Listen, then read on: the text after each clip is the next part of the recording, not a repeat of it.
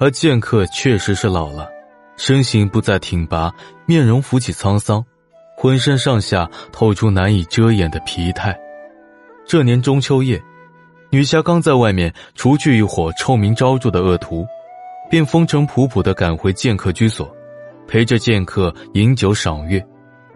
席间，剑客似乎是很高兴，夸赞徒儿已经能独当一面，自己也不必再苦守什么天下第一的虚名。是时候退隐江湖了，只是他还有一件事放不下。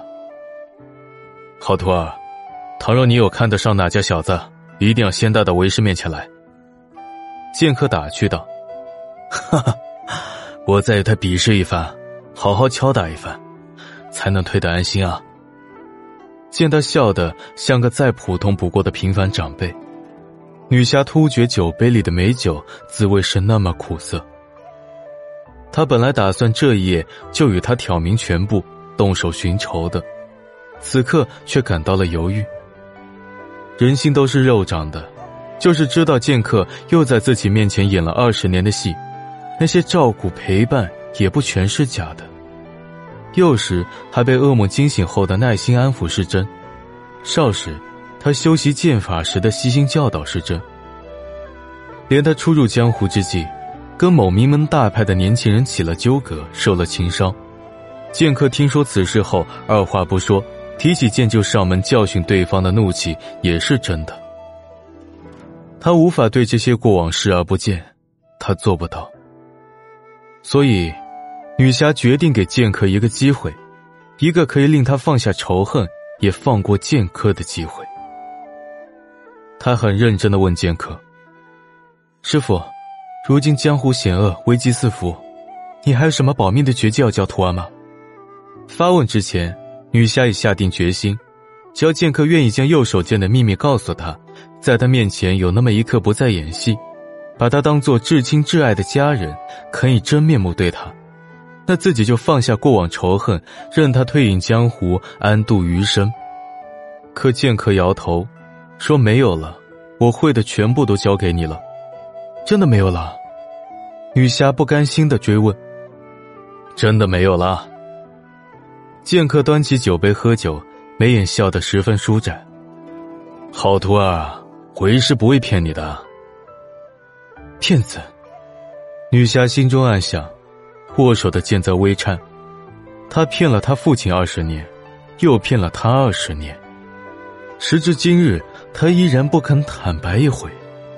可笑，他还感念他的教养恩情，不忍与他寻仇。而他到底有没有真心将他当家人看待，仍然防他骗他？那他也没什么好顾虑的了。剑客手中酒杯方见底，女侠手中宝剑已出鞘。他不是左撇子，使的自然是右手剑。剑客抽剑格挡，仍是最常用的左手剑。两边皆是高手，手中剑使得精妙非常，根本无暇顾及言谈。电光石火之间，已过了不知多少招：回旋、侧身、反手、拉伸、猛切、直刺、斜挑、劈砍，剑声赫赫，剑气凛凛，震得四周狂风大作，草木皆摧。无数招过下来，竟是不相上下。女侠心中愈发愤满。下手也愈发果决凌厉，他不怕对方的右手剑会一招结果自己性命，虽然他根本不知道剑客的右手剑究竟练到了什么境界。跟在对方身边二十年，世上仍未有人见过剑客的右手剑，连他自己也没有见过。可他早已在心间将与剑客的对战演练过无数遍，师徒二人过往的实战切磋更是频繁。他应对他的剑招早就是本能。剑客教他剑术多少年，他也钻研了剑客的弱点多少年。面对剑客使出自己无比熟悉的剑招，女侠眼神一凛，毫无畏惧的迎了上去，招招迅猛非凡，杀意卓绝。这一战，他只想逼剑客用出右手剑，要么败给他，让他为父寻仇，伸张正义。要么赢了他，让他心服口服，了断心结。奈何剑客就是不肯如他愿。从头到尾，他用的始终都是左手剑，只有左手剑。战至后半夜，女侠越战越勇，剑客却渐渐落了下风。岁月的分量压在他剑上，时时刻刻都累得更加沉重，亦将剑锋磨得愈发钝了。女侠的多年等待确实值得，快使出你的右手剑吧！眼见对方剑势不如最初，女侠心中冷哼。毕生修为凝于剑锋，抓住剑客疏漏之处，挥剑便刺。那不是你保命的绝招吗？眼下就是用他的最后时机。他想，若是剑客肯使出右手剑挡下这一招，绰绰有余。剑客的右手剑本该是天下无敌，可事态变化总在意料之外。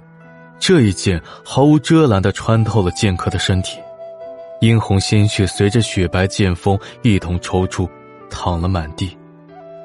霎时间，一切都停下。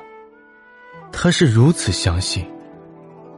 女侠有那么一瞬的恍惚，她想不明白，为什么剑客会倒在自己面前，手中的剑也摔在一边，无力再握。那可是号称纵横江湖、无一败绩的绝世剑客，也是他最敬仰、最信任的师傅啊！怎么可以如此狼狈呢？等回过神来，无端的愤怒再度涌上女侠心头。质问剑客为何就不肯使用右手剑？是看不上他的剑术吗？还是演戏演的自己都当了真，假面具再也脱不下来了？他就这样急躁的愤怒着，好似想用这般愤怒强行压下内心的担忧与恐惧。